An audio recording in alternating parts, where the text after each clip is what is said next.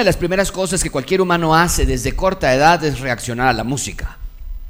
Todos hemos visto videos en YouTube de bebés bailando con música desde muy chiquitos, tratando de cantar con sus vocecitas tiernas. Amigos, el ser humano es plenamente musical. Eh, la música tiene la habilidad de provocar reacciones en nosotros, tristeza, emoción, alegría, melancolía. Eh, la, música tiene un poder externo sobre nuestras almas que es casi imposible de evitar. Y por lo tanto nos tenemos que hacer la pregunta obvia, ¿qué tiene que ver Dios con la música? O bien, hay elementos que tenemos que cuidar en la relación que nosotros tenemos con la música. Y la respuesta es clarísima, claro que Dios tiene que ver mucho con la música, y lo vamos a ver ahorita. Y por supuesto que hay una relación entre nosotros y la música que tenemos que entender y cuidar, y esa es mi asignatura para esta última sesión de nuestra conferencia. Quiero que juntos veamos la importancia de adorar a Dios en todas las esferas de nuestra vida. Quiero que veas que la adoración comienza con la música, pero culmina con una vida que le canta a Dios también. Quiero que veas que las notas que cantamos con nuestras voces tienen que ir acompañadas con vidas que canten aún más hermosas notas. Y quiero que veas que todo esto lo hacemos porque Dios es digno de nuestra adoración. Ese es el punto principal de ese sermón. Dios quiere que entendamos que Él y solo Él se merece toda la adoración. Nadie más se merece la adoración. Solamente Dios. Queridos amigos, estamos en esta vida por tan poco tiempo. Y, algunos de nosotros llegamos a Cristo desde nuestra infancia y crecimos en una iglesia cristiana. Algunos otros llegamos ya a Cristo a una edad madura. Pero independientemente de cuánto tiempo tengas en Cristo, nuestras vidas son pasajeras, rápidamente evaporables. Así que aprendamos a usar nuestros días sabiamente. Que los días que tengamos en la tierra los pasemos adorando a Dios, porque quiero que entiendas que solamente una vida en adoración puede traer felicidad y llenura plena. Nada más. Así que vamos a estudiar el Salmo 50 y vamos a aprender lo que nos dice acerca de la adoración bíblica. Vamos a ver tres puntos este día. Número uno, el origen de la adoración. Después vamos a ver la razón de la adoración y después el sonido de la adoración. Así que comencemos. Número uno, el origen de la adoración. ¿De dónde viene toda esta parte de adorar a Dios? Bueno, vean conmigo versículo 1. Todos juntos lo leemos, lo parte, la porción que está en la pantalla, que es lo que dice todos. Aleluya, alaben a Dios en su santuario. Me encanta la manera en la que la Biblia se conecta entre sí misma. No hay manera de que tú agarras un versículo y que no puedas hacer una conexión con algún otro texto. Noten lo que, lo que está pasando en este versículo. El libro de los Salmos es el libro más extenso de la Biblia. Era el himnario de los israelitas. Los ciudadanos del rey eh, eh, ocupaban este libro, los salmos, para cantar a Dios. Y era usado, desde luego, en Israel, que Israel era la sede del reino de Dios. Y para, y para cantar a Dios ocupaban el libro de los salmos. El Salmo 150 no es cualquier salmo. El Salmo 150 es el salmo que cierra este gran extenso libro. Es el último salmo a cantarse. El Salmo 150 cierra la sección de alabanzas que comenzó en el Salmo 146. Mucha atención aquí, de Salmo 146 al Salmo 150, cada uno de ellos comienza con la misma palabra, aleluya. La palabra aleluya quiere decir adoren, canten, honren, denle gloria, entonces, este es el Salmo 150, es una, es una sección al final del himnario de los 150 salmos. Este Salmo 150 es el último de esta sección que cierra este libro con el llamado corporal de que el reino de Dios, que es Israel en ese momento, salgan a adorar a Dios. La, idea aquí es, hey, no pierdan tiempo, vengan a adorar, vengan a cantar al rey. Y, los salmos fueron escritos durante un largo periodo de tiempo. Moisés empezó a escribir los primeros salmos e incluso continuaron escribiéndose hasta después del periodo del exilio, cuando estuvieron en Babilonia cautivos por 70 años. Pero me encanta que el libro cierre con el Salmo 150 de esta manera. Canten, alaben. Y me llama la atención que el versículo 1 del Salmo 150 nos llama a adorar a Dios, nos dice allí, en un lugar muy específico, dice ahí, en su santuario. Eso es increíble. ¿A qué está haciendo referencia el autor? Y quiero que lo pienses así, ¿y tú y yo qué? Porque ya no podemos ir a un santuario a adorar a Dios. ¿Cómo se conecta aquí? El santuario era una manera de referirse al templo de Dios en Jerusalén, particularmente al área más santa de allí el nombre santuario, donde ahí se llevaban a cabo los sacrificios, no era cualquier lugar, no era un lugar que podía ser expuesto a la corrupción, por eso era un lugar santo, pulcro, limpio. Bueno, el autor está diciendo desde allí, desde el santuario, alaben a Dios. ¿Qué relevancia teológica tiene este versículo para nosotros? Muchísima. Amigos, el santuario no siempre, mucha atención allí, ese lugar, el santuario, no siempre había existido. Al inicio de los tiempos, el santuario no existía. En el comienzo, cuando Adán y Eva estaban vivos, en Génesis, no había santuario construido, no había templos, no había sacrificios. Mucha atención porque lo voy a conectar esto al final. En Génesis no había santuario, no había templo, no había sacrificios, ¿ok? Era solamente Adán y Eva en la presencia de Dios. El santuario era, en ese sentido, todo el jardín del Edén. E, el templo en un sentido era toda la creación, porque Dios estaba allí en medio de ellos. No había necesidad de sacrificios, no había necesidad de sacerdotes, no había necesidad de nadie de que estuviera intercediendo. Era Dios con su creación, nada más. La adoración se llevaba allí, en el jardín del Edén. Y mucha atención con lo que estoy por decir, porque se va a repetir a lo largo del Salmo. En el inicio, en Génesis, toda la creación alababa a Dios. Toda la criatura alababa a Dios. Así era el inicio. Ese, amigos, era el modelo inicial, era el molde perfecto, era el diseño correcto. Que toda la creación y que toda la criatura alabara a Dios siempre. Así tenía que haber sido. ¿Por qué?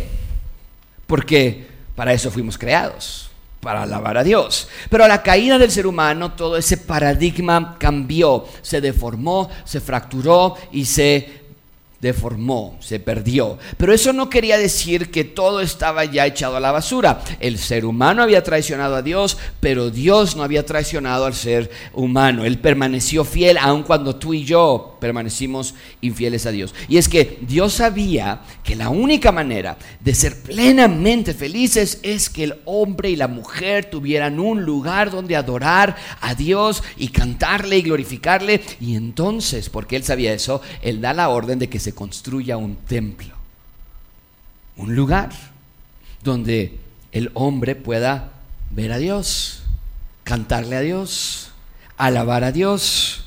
Por eso dice aquí en el, en el Salmo 150, alaben en su santuario. Un lugar limpio, un lugar separado pulcro donde el hombre pueda adorar a Dios. Porque si adoraba a Dios, entonces el hombre podía ser plenamente feliz. Es por eso que las palabras del versículo 1 son tan importantes. Aleluya, alaben a Dios en su santuario. Quiere decir que sí hay un lugar donde podemos adorar a Dios. El jardín del Edén ya no existe, pero Dios había creado el santuario. Un lugar donde el hombre y Dios podían encontrarse y el salmista les exhorta que alaben a Dios en su santuario. Si querían ser felices, alaben a Dios, a Dios en el templo. Ese era el plan. Mientras algo mejor venía. Porque tenemos que admitir y ser honestos que adorar en un templo, bueno, para empezar ya no existe el templo, pues tú y yo ya no tenemos manera de ir a su santuario. Pero adorar un templo, cuando aún cuando existía, no era lo ideal.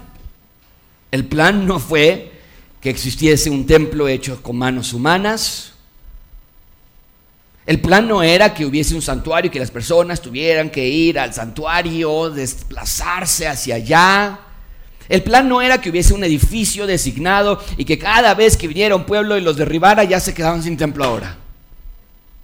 El plan había sido, no, toda la creación, en todo lugar, eh, tiene que estar la morada de Dios y el hombre que pueda acceder a Dios ilimitadamente, pero debido a nuestra caída ya no es así. Los israelitas necesitaban de este templo para adorar a Dios. Y, y no me malinterpreten, no era algo malo, de hecho el salmista lo insta a hacerlo, alaben a Dios en su santuario, pero definitivamente no era lo ideal. Y esto es lo hermoso de este versículo, amigos. Esa es la parte que me encanta porque la Biblia siempre se conecta entre sí. El hecho de que el versículo 1 diga la palabra santuario nos apunta hacia el mejor santuario de todos, hacia el mejor templo de todos, hacia el feliz retorno al diseño original. ¿Cómo? Y te lo voy a demostrar eh, te lo voy a demostrar en un segundo. Ven el resto del versículo 1. Aleluya, bueno, está aleluya, alaben a Dios en su santuario, alábenlo en su majestuoso, ¿qué? Me encanta esto. Porque, ya saben, yo estoy obsesionado con el reino de Dios, yo argumento que es el tema central de toda la Biblia, toda la Biblia se trata del rey y su reino, y lo veo aquí claramente. El salmista dice, nuestra adoración no nada más se remonta a un edificio, sino que va más allá de ese lugar, y nos dice aquí que la adoración se lleva a cabo en su glorioso, majestuoso, ¿qué? Firmamento. Esto habla, esa palabra firmamento quiere decir todo lo que hay, todo lo creado. Todo lo, que, todo lo que existe, todo lo que vemos y hasta lo que no vemos debe ser parte de una orquesta sinfónica de adoración universal al creador de todas las cosas. Y me encanta esto porque evidentemente hoy ya no tenemos un templo. Por eso yo tengo mucho cuidado cuando dicen aquí está el templo y vamos al templo y digo, bueno, ¿y dónde están los sacrificios? ¿O dónde está el sacerdote? No, no sé, esto no es un templo. Esto era un taller mecánico y no, y después quién sabe qué será. No es un templo sino que hoy podemos adorar a Dios en cualquier lugar, no importa si estás en un avión cruzando el Atlántico o si estás en el transporte público, puedes y debes adorar a Dios en todo momento. Pero otra vez, amigos, yo veo que este versículo nos apunta hacia algo más grande. Ve las palabras subrayadas en el versículo 1.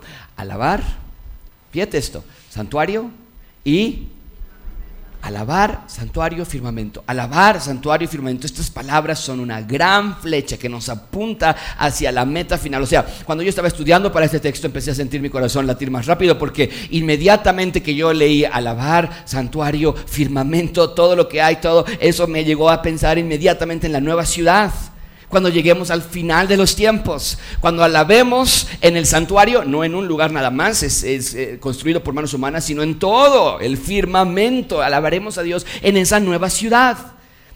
Ahí vamos a estar en la plenitud del reino. Todo va a ser nuevo, todo lo malo va a ser erradicado. Y sabes que vamos a estar haciendo por la eternidad.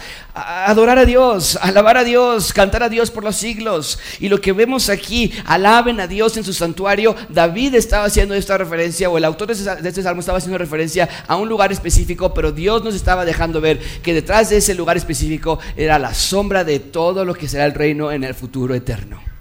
Y vamos a hacer eso, alabarlo en su santuario. Y nos van a decir dónde está el santuario y le vamos a decir es en todo lugar. Y vamos a alabarlo en su firmamento.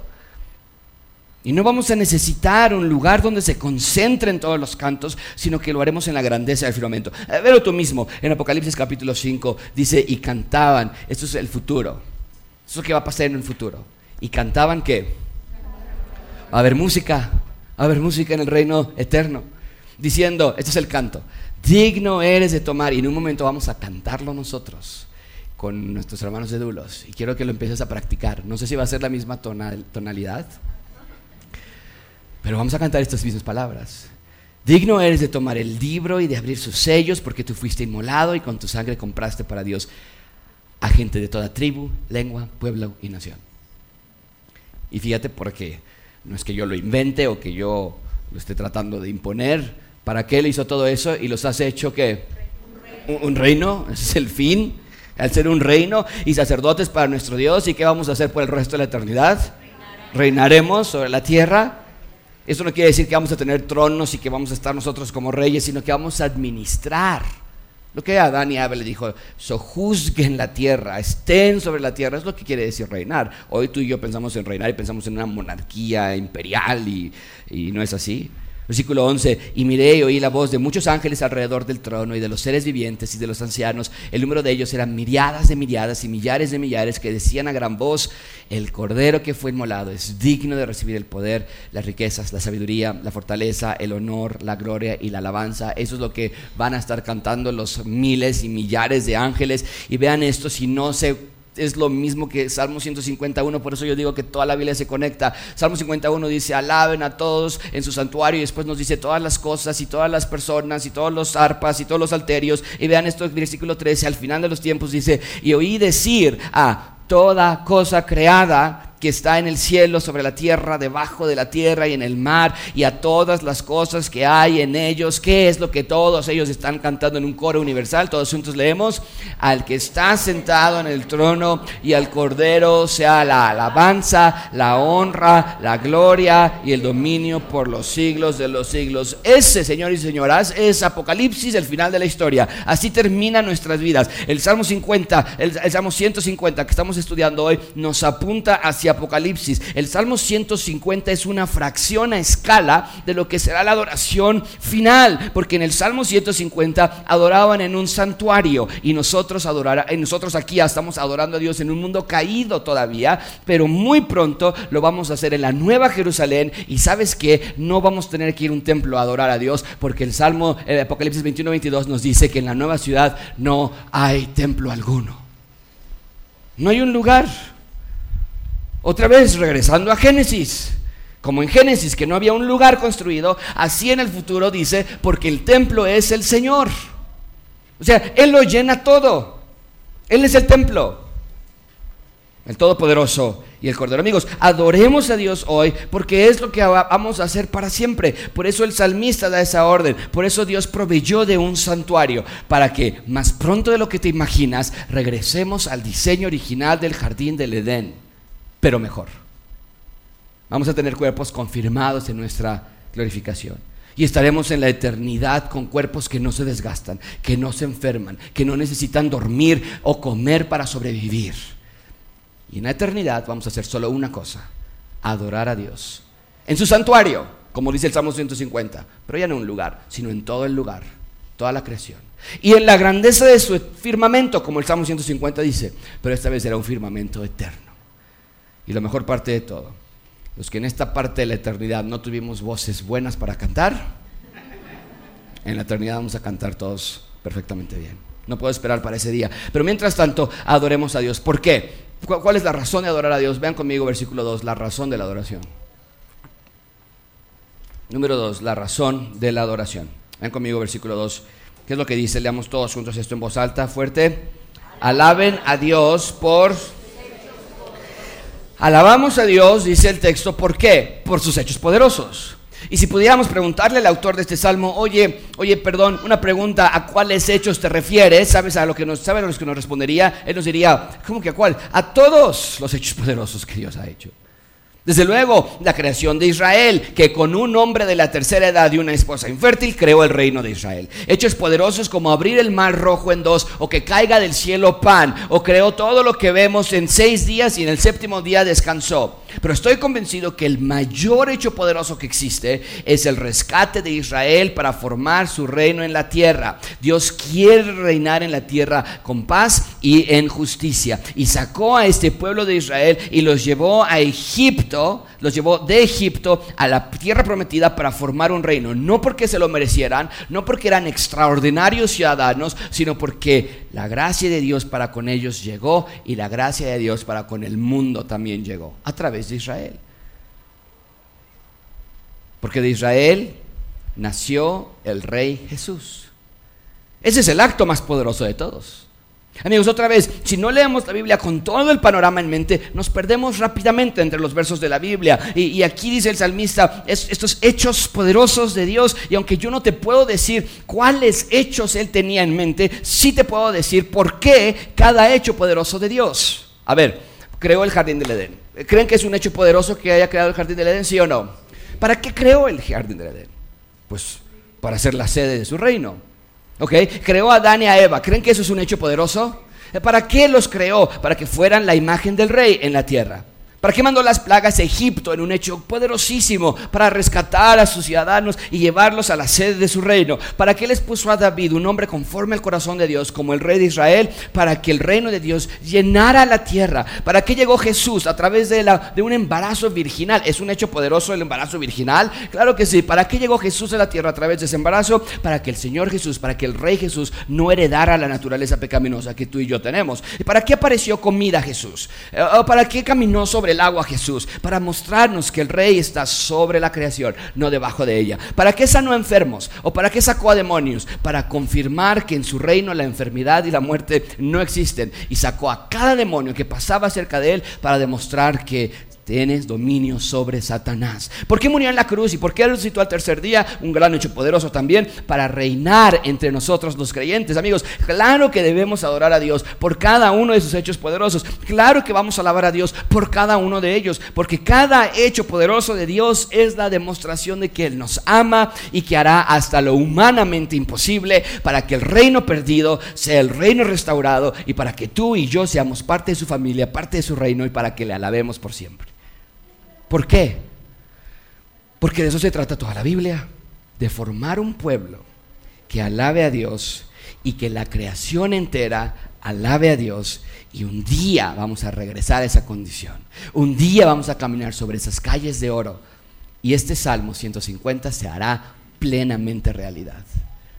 Entonces, alabamos a Dios por sus hechos grandiosos, por sus hechos poderosos, pero el salmista nos da una segunda razón. Vean conmigo versículo 2. Terminen de leer el versículo 2 junto conmigo en, en voz alta. Ayúdenme, por favor. Dice, alábenlo.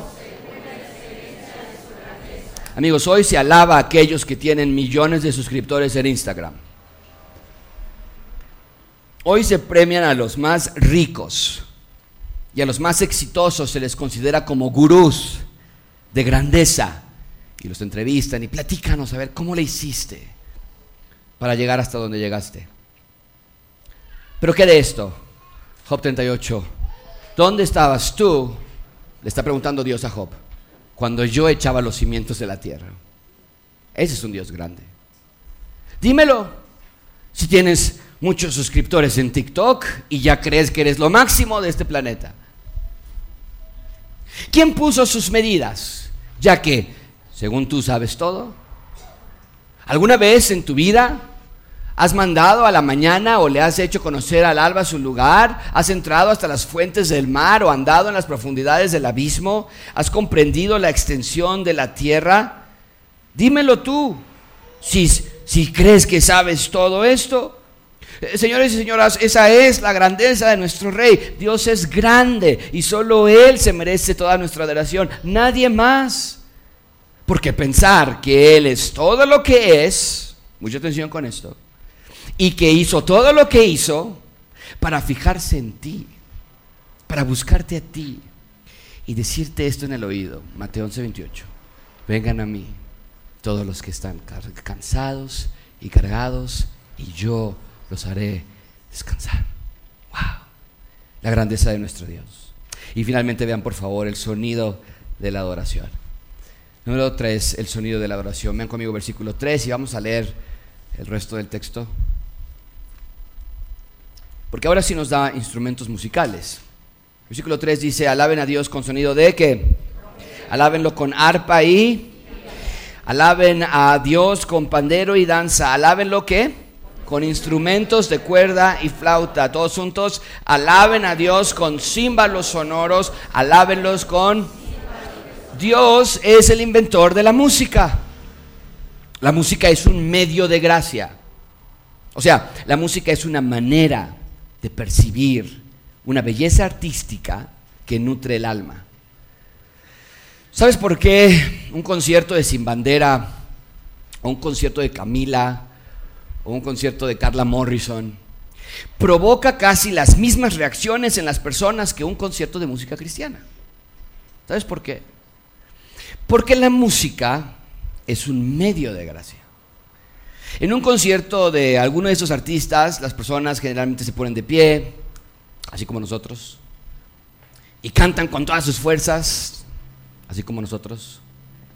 Levantan sus manos, como nosotros. Cierran sus ojos. Y hasta a veces levantan sus teléfonos y prenden la lucecita y empiezan a hacerle así. Es algo muy, muy espiritual muy del alma. ¿Por qué no lo harían afuera? Yo no he visto a nadie en el pecero que vaya así en el pecero, escuchando a él en su canción. Es, algo que estás con gente y cantando todos. ¿Sabes por qué? Porque la música que estas personas cantan toca las fibras de nuestro ser. Hablan de temas humanos, el amor, la tristeza, el dolor, la felicidad, y tú y yo nos identificamos con esa clase de música porque están hablando de temas que son humanos.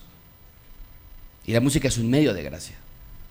Pero el salmista claramente dice aquí que primordialmente los instrumentos y la música fue creada por Dios para adorarle a Él. Así que ten cuidado con la música que escuchas y las motivaciones por las que las escuchas.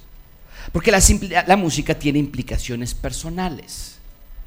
Hay música que es totalmente anti Dios, no tienes nada que hacer oyéndola. Y obvio, ahí el problema ya no es la, la canción o el grupo en sí, ya es tu corazón que no te importa que la letra de las canciones que escuchas sea mala o lo que sea, dices, no, esto yo soy, es mi vida, yo hago lo que yo quiera y evidentemente ahí ya es un problema del corazón y solucionalo.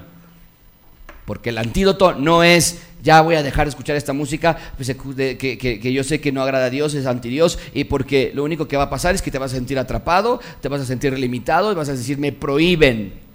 No, no, no, aquí nadie te prohíbe nada. Más bien busca un corazón que se agrade de escuchar música que agrada a Dios. Que la letra de la música que escuchas, secular o cristiana, sea letra que, que da esa gracia de Dios.